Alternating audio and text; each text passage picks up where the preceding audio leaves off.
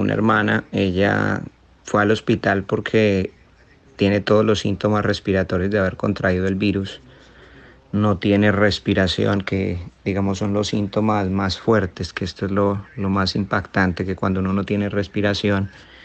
eh, eh, el desgane, la, la falta de fuerza es inmensa. Y ella se soñó de que el Señor le decía, tú vas a morir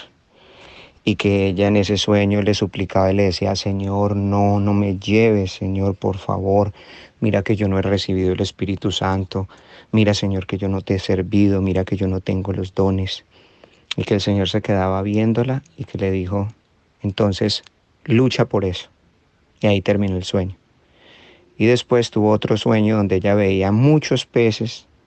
y veía tortuguitas y que el Señor le decía que se metiera a pescar